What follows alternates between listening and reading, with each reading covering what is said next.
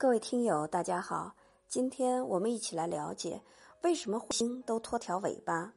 彗星是环绕太阳运行的云雾状的天体，是太阳系大家庭里的一位特殊成员。它的出现其实是一种极普通的自然现象。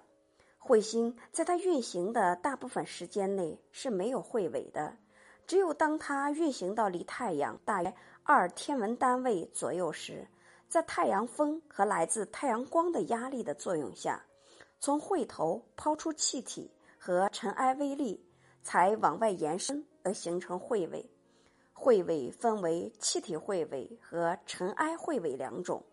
有时，当这两种彗尾发展为连续的一片时，就形成了一把大扫帚，倒挂在天空中。这就是彗星拖条尾巴的原因。